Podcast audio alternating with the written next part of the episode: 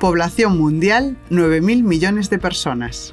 El 70% viven en ciudades, en entornos urbanos. Esta es la previsión que ha hecho Naciones Unidas para 2050. El cambio climático continuará con su crítica deriva y las ciudades cada vez estarán más densamente pobladas. Y aquí añado una observación importante. Vivir en el medio urbano o en el medio rural no lleva implícita una etiqueta sostenible. Es decir, no tiene por qué ser más sostenible lo uno que lo otro. De hecho, la vida en ciudad se puede leer como un ejercicio de optimización. Optimización de recursos, de materiales, de distancias, de contacto social entre personas. Hasta es una optimización termodinámica, porque el techo de unos es el suelo de otros. Pero a la hora de la verdad, algunas ciudades son puntos grises en el mapa, con elevada contaminación atmosférica, sonora, lumínica, y ni siquiera unen, sino que más bien almacenan. Algunos hogares urbanos funcionan como parcelas privadas. Muchos no conocen el nombre de sus vecinos, no compran en el barrio, no pasean la ciudad, no frecuentan el parque público de enfrente y trabajan en oficinas a kilómetros de casa. Para lograr que nuestra forma de habitar y transformar el territorio sea sostenible, sea un punto verde más que un punto gris, necesitamos una mirada de 360 grados. Necesitamos de la arquitectura, del diseño, del urbanismo, del paisajismo, de la tecnología y de la ciencia para que dentro de un par de décadas nuestras casas no sean refugios, sino hogares. Bienvenidos a Hola Planeta, el podcast de sostenibilidad y tecnología de Orange. Soy Débora García Bello, química y comunicadora científica, también conocida como Débora Ciencia. Hoy conoceremos las claves para transformar nuestras ciudades en entornos sostenibles, inteligentes e inclusivos, porque la vida en verde es la vida mejor. Conectamos. Hola Planeta, un podcast de Orange sobre tecnología para un mundo más sostenible.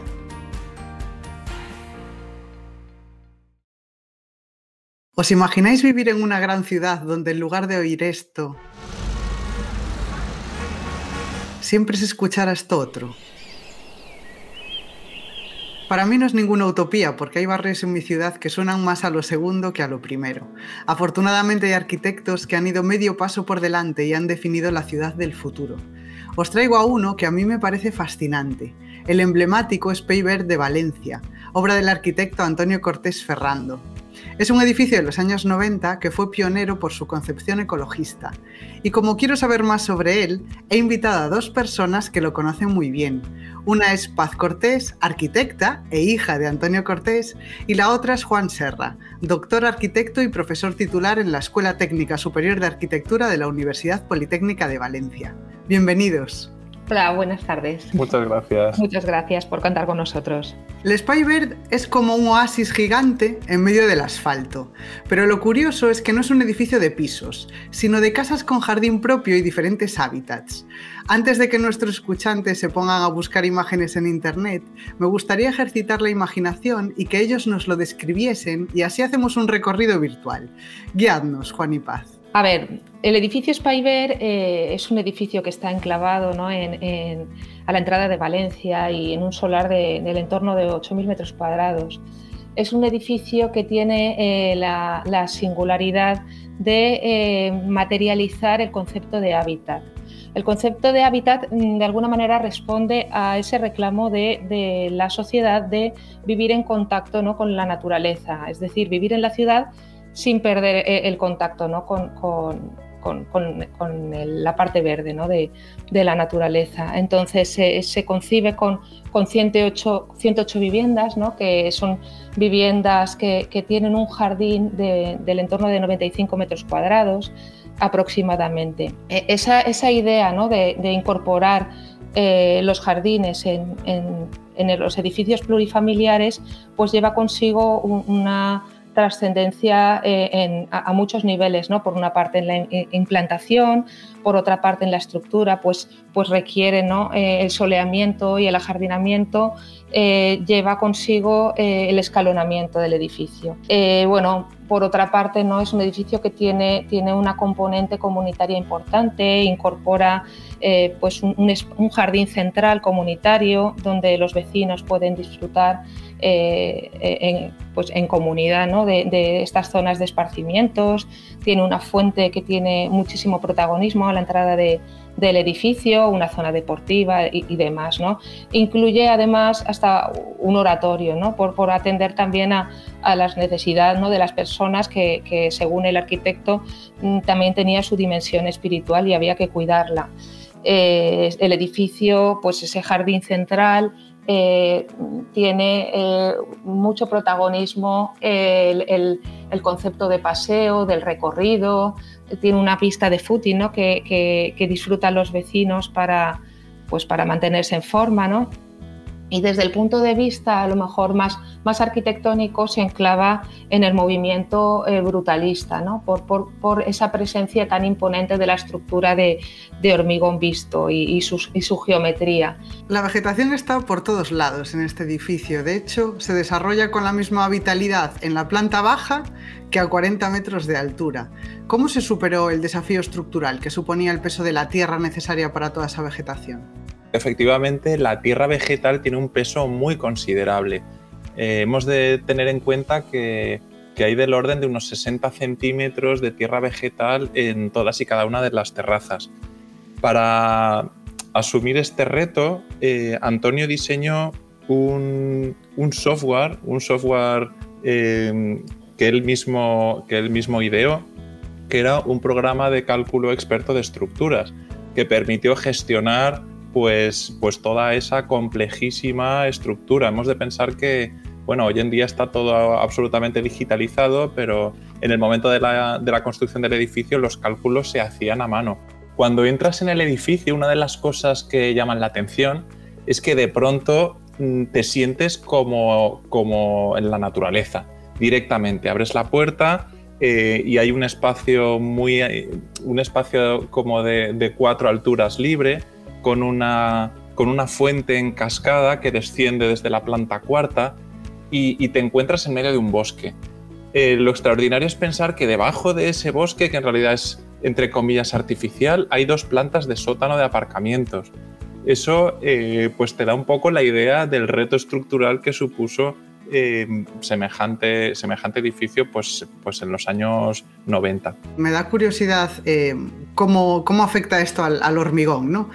En un sentido estético, porque a mí me, fascina cómo envejece el hormigón, me parece una cosa muy bonita. Y es verdad que, que en algunos edificios o en algunas construcciones eh, brutalistas eh, no siempre se les trata bien. ¿no? Aquí, por ejemplo, en, en, Coruña tenemos el barrio de las Flores, que también es un ejercicio así de arquitectura brutalista, y, y el problema es que algunas de esas fachadas se pintaron de gris, ¿no? O sea, como al final la vegetación se las fue comiendo, porque sí que es cierto que hay muchas zonas con muchísima vegetación, y un poco como para arreglarlo, para mí se cometió el error de pintar el hormigón en algunas zonas. Entonces, eh, ¿cómo se está conservando? Es un edificio que no sé si por su geometría o por, o, o por el nivel de calidad de la, de, de la ejecución que suponía eh, ya no solo a nivel estructural, especialmente también en el reto de la impermeabilización, porque porque al final, eh, imaginaos ¿no? lo que supone un jardín de, de 80 centímetros de tierra con arbolado eh, en altura. Eh, bueno, pues a todos los niveles la realidad es que es un edificio que ha funcionado muy bien. Bueno, el, hormigón aquí se, se, conserva visto, que es como se concibió y, en ese sentido, bueno, el edificio está expuesto en, una, en SOS Brutalims, que es una exposición de arquitectura brutalista de, de mucho reconocimiento ¿no? Eh, a nivel europeo. ¿no? Eh, bueno, yo te podría decir que, que, a nivel de patología, tanto estructural como sobre todo ¿no? de filtraciones de humedades, el edificio ha respondido muy bien. Y a mí me gustaría añadir que desde un punto de vista estético, yo creo que la, digamos, la dureza del hormigón eh, pues dialoga muy bien con, con, lo orgánico, ¿no? con la naturaleza en este caso. Es un, es una contraposición que a, que a, mí me parece muy sugerente. Bueno, a ver, es que a mí me gusta cómo luce el hormigón, como digo yo siempre, es la piedra creada a escala humana, ¿no? Es el punto de vista temporal, porque es la forma que tenemos de hacer piedra y para mí luce como piedra, pero no todo el mundo lo entiende, entonces me gusta siempre reivindicar el hormigón, que es bonito.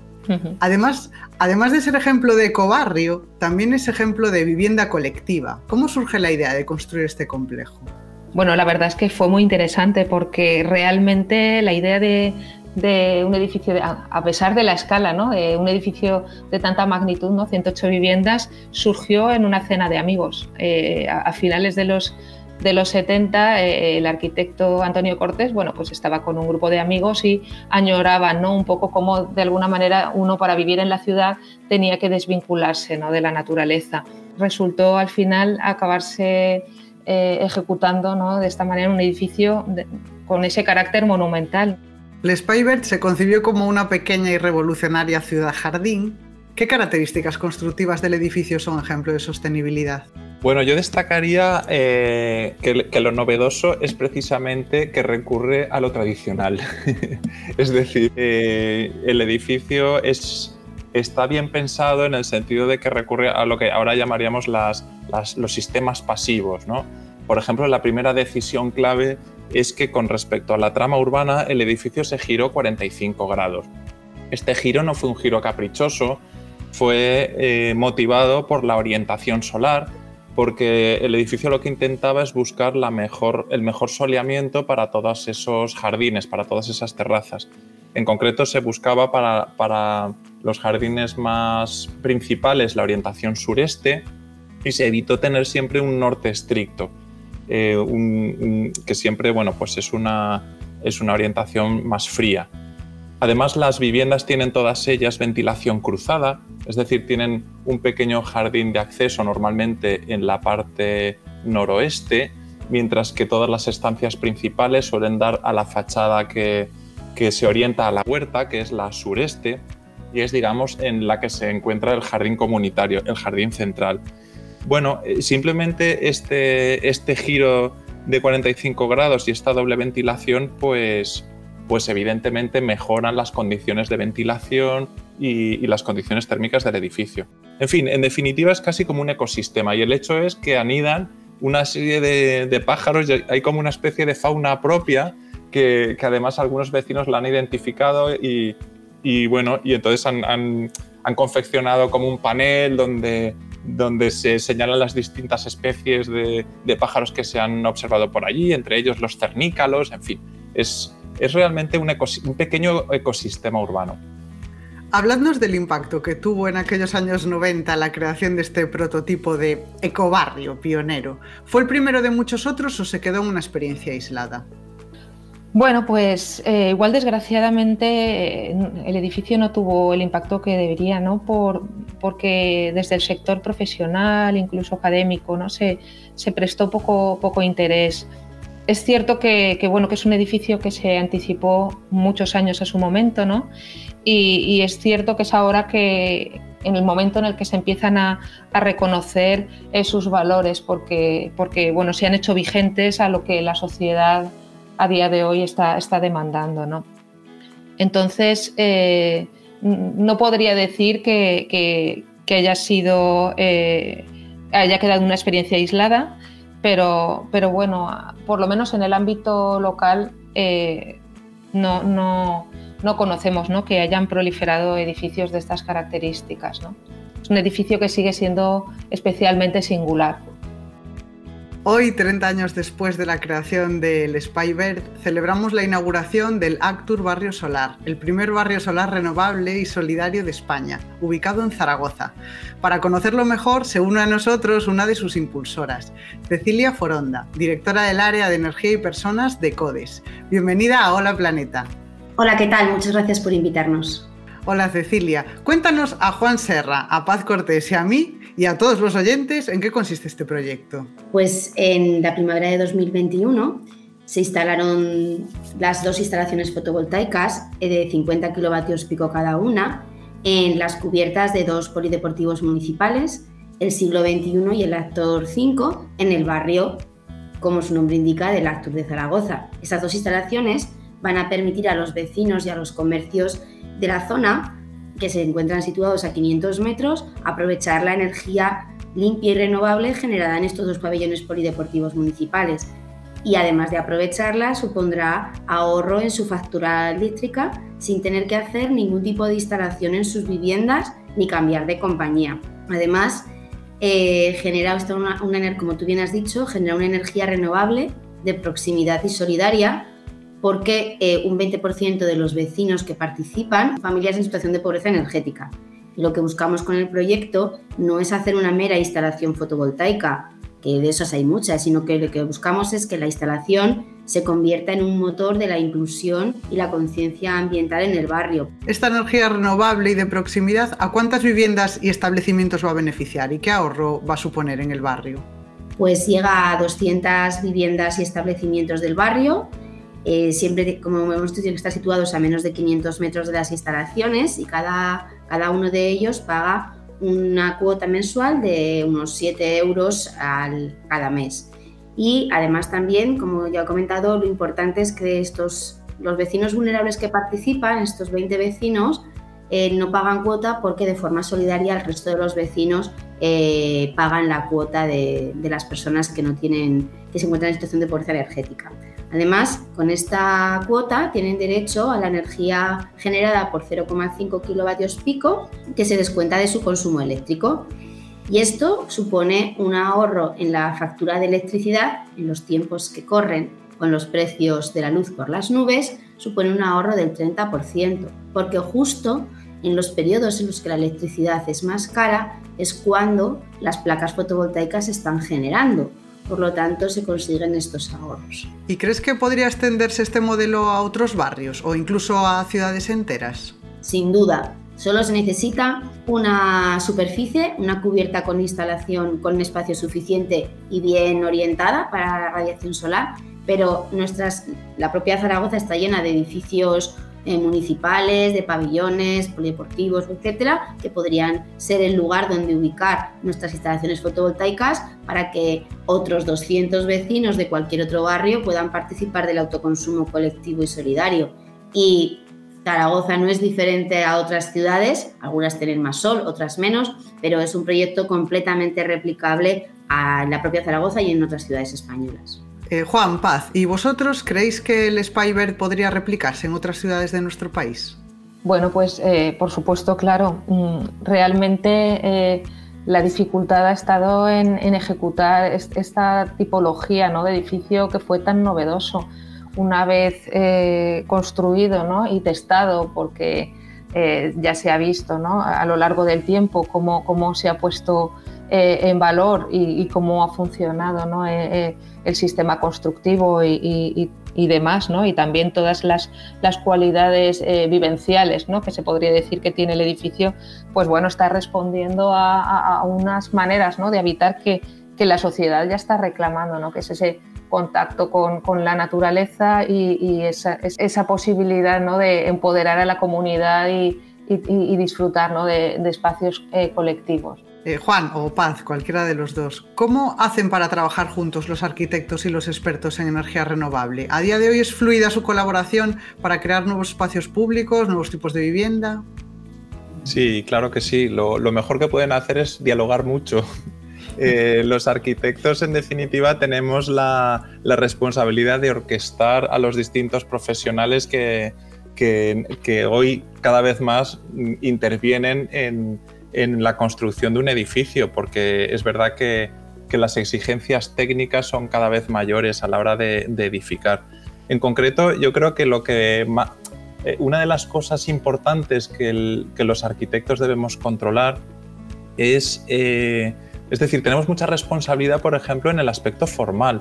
Se estima con respecto al efecto isla, ¿no? este efecto de aumento de temperatura mm, que provoca la, construcción, se estima que la geometría de la arquitectura, la distancia entre los edificios, etcétera, mm, puede hacer elevar hasta 1,3 grados la temperatura de los espacios y, la decisión sobre los materiales hasta, hasta 0,7, mientras que la presencia de vegetación puede bajar puede reducir la temperatura hasta 1,7 grados centígrados. O sea que, que es, eh, es mucho la, la, importancia que tiene la, la, toma de decisiones arquitectónicas y, por supuesto, la colaboración con, con ingenieros y especialistas en energías renovables, claro que sí. Cecilia, y en vuestro caso, ¿cómo fue vuestra experiencia conjugando arquitectura y energía renovable?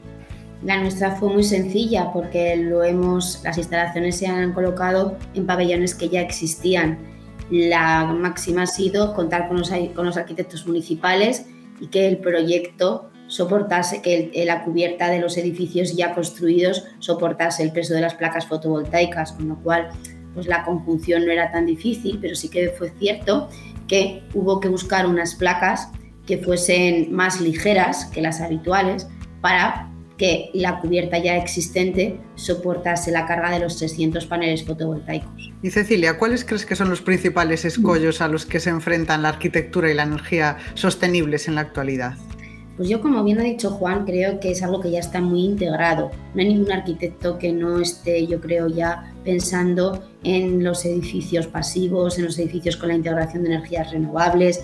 Entonces, en edificios nuevos creo que la integración ya es algo que viene casi de serie en las nuevas generaciones y en las notas nuevas que se han reconvertido. ¿no? Creo que está más, el reto está más en la integración de las renovables en los edificios existentes.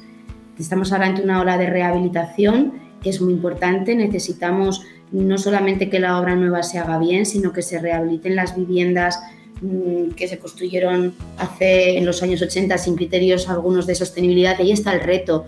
También está el reto en todas las leyes que existen municipales sobre paisaje, que se puede colocar en las cubiertas, que no, porque a veces eh, las, ordenanzas de, estética las propias, eh, cómo se construyen los edificios y precisamente la carga que soportan los edificios, pues hace difícil estas rehabilitaciones. Yo creo que el reto más está en la, en la, en la rehabilitación para integrar las energías renovables.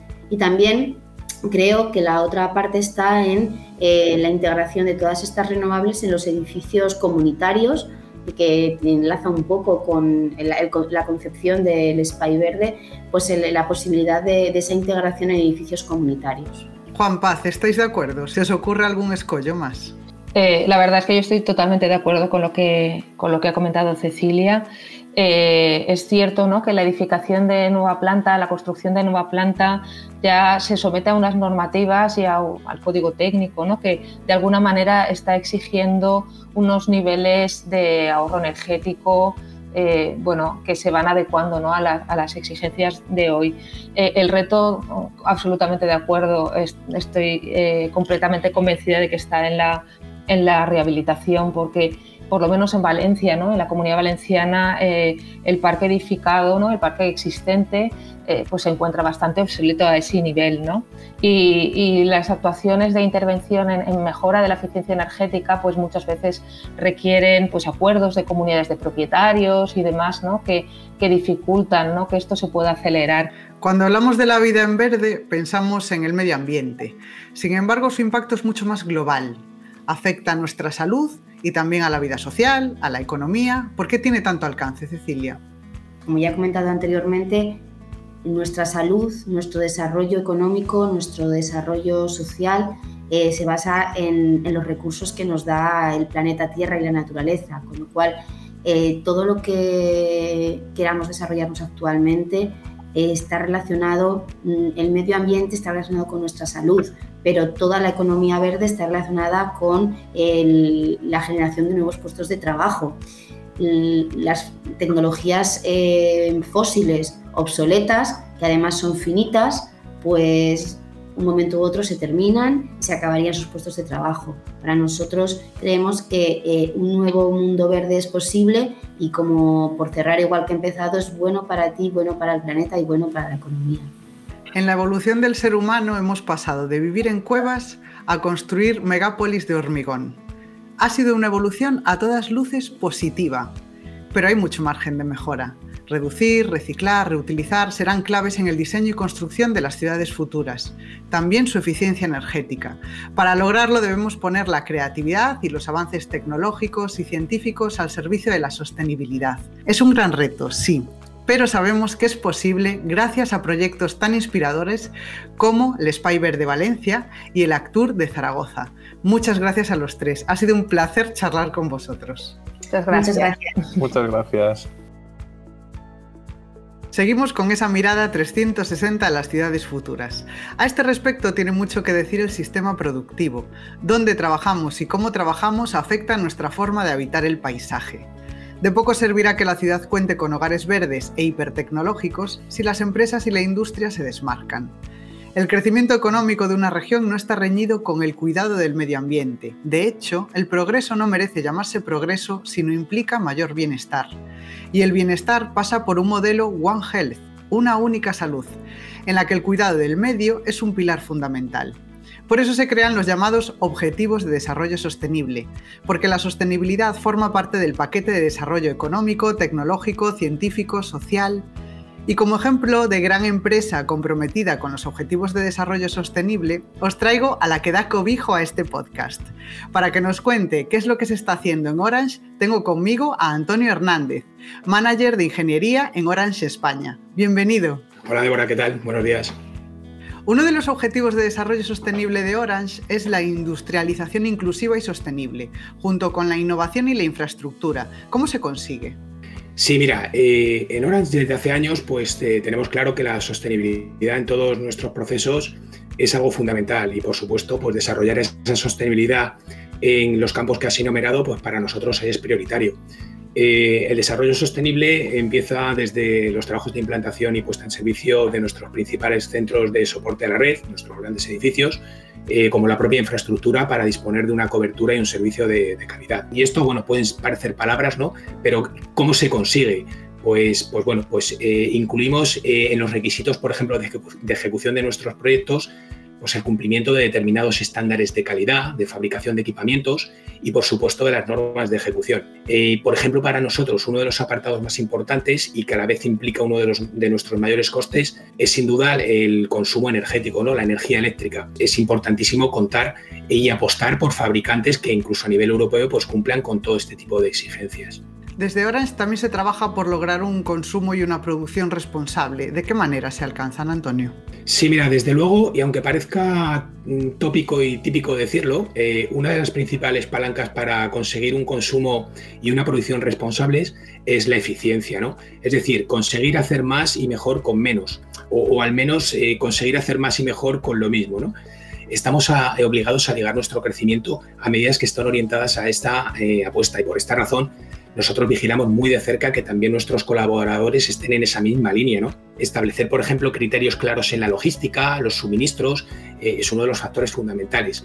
Y sin duda el manejo de recursos a la hora de llevar a cabo la ejecución de cualquier tipo de proyecto de los nuestros es otro factor también de máxima importancia. Sí, es que al final, o sea, no tiene nada que ver, puede seguir creciendo económicamente, progresando hmm. y que eso no conlleve una degradación del medio ambiente. Es decir, al final, Evidentemente. Claro, siempre digo, el, progreso también medioambiental vendrá de la mano del progreso científico y tecnológico, no hay, no hay otra manera. Todo esto hmm. que estás contando también se materializa en las oficinas flexibles de Orange, donde se apuesta por una nueva forma de trabajo sostenible. ¿Qué es esto? ¿Qué son estas oficinas? Nuestra filosofía de empresa eh, abierta, digital, flexible, eh, hizo que diéramos un paso adelante hace quizá más, hace ya más de cinco años eh, y a partir de ahí pues, nos embarcamos en un proyecto pues, para crear entornos laborables más cálidos, más acogedores, eh, con espacios diferentes de, trabajo, espacios abiertos que fomentan la colaboración y el intercambio de información entre los empleados, eh, todos los empleados nos podemos, podemos disfrutar de una movilidad absoluta, gracias, evidentemente, entre otras cosas, herramientas digitales, que por eso somos una empresa de telecomunicaciones eh, y tenemos pues una muy buena eh, conexión a la red corporativa vía Wi-Fi.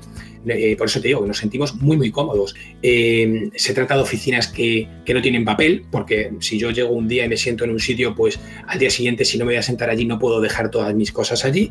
Y como te digo, pues hay un aprovechamiento, por ejemplo, también al máximo de la luz natural, esto que además facilitamos la limpieza, facilitamos el mantenimiento y esto pues todo eh, va, eh, mejorando, como te digo, la sostenibilidad y todo esto. ¿Y esto cómo ha afectado a la productividad? ¿Y, qué es lo que opinan los trabajadores de este cambio? Como en cualquier ámbito laboral y de la vida, pues está demostrado que cuanto mejor y, más cómodo estés, eh, aquí en este caso en tu puesto de trabajo, pues más produces, ¿no? Y, en ese sentido la oficina flexible, pues no cabe duda de que ha sido un factor muy, muy importante. Puedo decir que más del, no sé, el 75 o el 80% de los, de los empleados pues consideramos que nuestras condiciones en este apartado han mejorado muy notablemente.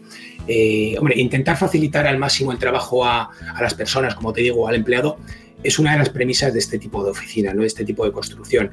Y porque desde ya, desde una vez que entras en la zona de trabajo, pues por ejemplo, pues puedes visualizar una pantalla donde dispones de, información de dónde tienes tus puestos libres para sentarte.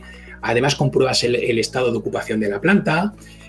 Complementario a todo esto, ¿no? Eh, eh, tenemos salas de reuniones pues, muy amplias, unas más, otras menos. Están todas dotadas de medios audiovisuales y de videoconferencia. Eh, para reservarlas, evidentemente, en una empresa como la nuestra tan grande, pues tenemos herramientas informáticas muy intuitivas y fáciles de manejar, que están desarrolladas por nuestros compañeros de gestión de espacios. Y, también todos los empleados, además, disponemos de una taquilla para guardar nuestros objetos personales cuando llegamos por la mañana o queremos guardar allí lo que sea. Y evidentemente también pues, zonas amplias de vending muy bonitas, además que la gente las aprecia muchísimo pues, para tomar un café, eh, charlar un rato, descansar un rato del trabajo e incluso comer y demás, ¿no? Ya te digo que están muy, muy apreciadas por, por la gente, incluso trabajar, ¿eh? La gente hasta, hasta trabaja en, en las zonas de vending. Son tan flexibles las oficinas que nos permiten hacer este tipo de cosas. Las telecomunicaciones han cambiado nuestra forma de relacionarnos y convivir los unos con los otros. ¿Hasta qué punto la comunicación puede influir en la implicación de la sociedad para alcanzar eso que hablamos de una vida en verde, una vida mejor? Desde que la ONU aprobara pues, hace ya unos años la famosa Agenda 2030, con la guía de los 18 eh, Objetivos de Desarrollo Sostenible, la Unión Internacional de Telecomunicaciones ha trabajado muy estrechamente con, la ONU precisamente pues, para contribuir a que esos objetivos de desarrollo sostenible puedan materializarse eh, a través de la digitalización y de las, y de las telecomunicaciones. Evidentemente, pues ahí las empresas como la, como la nuestra, como Orange, tienen mucho que decir. Podríamos decir que, que estas empresas eh, tienen mayor o, menor protagonismo en esos 17 objetivos que he comentado, ¿no? De desarrollo sostenible, aunque realmente destacan en cuatro o cinco de ellos. Mira, por ejemplo, pues se está trabajando para acelerar la inclusión financiera y digital en países en desarrollo, ¿no? Que esto se marca en el objetivo número uno, que busca erradicar la pobreza pues, antes del año 2030.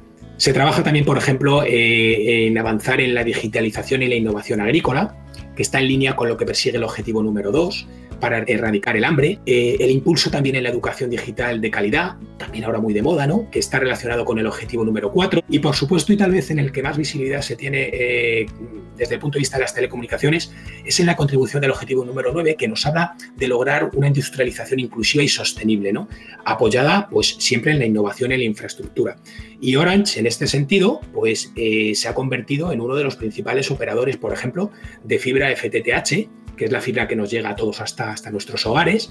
Eh, Orange ofrece planes específicos para empresas e industrias para que mejoren sus procesos de producción. Eh, y, hay más cosas, ¿no? Por ejemplo, otras iniciativas para contribuir a la sostenibilidad y a esa vida mejor que tú comentabas, ¿no? En tu pregunta, eh, que también son muy importantes. por ejemplo, pues no sé, la participación de Orange en el modelo público para llevar Internet de alta velocidad a pueblitos pequeños inversiones en I+D, como decía antes, ¿no? en las aplicaciones del 5G en el sector de la industria, eh, y, evidentemente, y por supuesto, proyectos solidarios, ¿no? Eh, como Internet para familias vulnerables, eh, este tipo de cosas, ¿no? y otros programas de emprendimiento digital, impulso de startups, acceso al mercado laboral para jóvenes emprendedores, este tipo de cosas. Es reconfortante comprobar que se están dando pasos tan importantes en el actual modelo energético, de producción, de consumo, y que empresas tan influyentes como Orange son grandes referentes. Muchas gracias por vuestro esfuerzo y por compartirlo con nosotros, Antonio.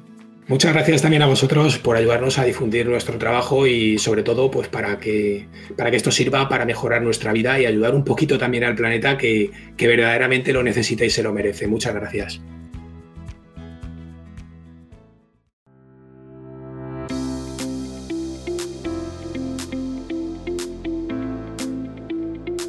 Uno de mis barrios favoritos de mi ciudad, A Coruña, es el barrio de las Flores, del arquitecto José Antonio Corrales. La unidad número 3 fue Premio Nacional de Arquitectura. Desde un punto de vista arquitectónico tiene mucho que ver con el Spyber de Valencia, esa fusión entre el espacio público y el privado, la integración de espacios verdes enormes, a varios niveles, ese sentido de comunidad ideal, también tiene que ver con el barrio solar de Zaragoza, porque fue concebido como un barrio social, con viviendas funcionales y modernas para familias vulnerables. Es una obra maestra de la arquitectura que se adelantó a su tiempo. Digo que se adelantó porque ese barrio se empezó a levantar en los años 60 y ahí sigue. Tiene una identidad diferente a la que soñó Corrales, su arquitecto, y en gran medida fue un fracaso, no en lo arquitectónico, pero sí en casi todo lo demás. Esto lo he conectado en mi cabeza con todo lo que hemos hablado de los objetivos de desarrollo sostenible de grandes empresas como Orange. Me recuerda la estrategia empresarial del arte del medio paso. Al final todo es cuestión de tiempos. El cuándo en la innovación es fundamental. La innovación necesita del don de la oportunidad, porque ir un paso por delante puede ser como la crónica de una muerte anunciada. Por eso no se puede ofrecer una solución mucho antes de que exista la necesidad. Ahora la hay, el clima la demanda a grito pelado. Nosotros, nuestras casas, nuestra forma de vida también. Por eso no se trata de ir un paso por delante, sino de ir medio paso. Me imagino el barrio de las flores con el que soñaba Corrales, en el que se escuchan los pájaros, los árboles me cobijan del sol y el hormigón caravista se respeta como la piedra que es. Me lo imagino mejor construido, con nuevos materiales, con nuevas tecnologías, con energías limpias, un barrio verdaderamente accesible, con compromiso social, conectado con la red productiva y sobre todo sostenible. Esa es la etiqueta, sostenible, la etiqueta que las ciudades futuras deben conquistar. Esto ha sido todo por hoy. Gracias por escucharnos y nos vemos en el próximo episodio de Hola Planeta, el podcast de sostenibilidad y tecnología de Orange.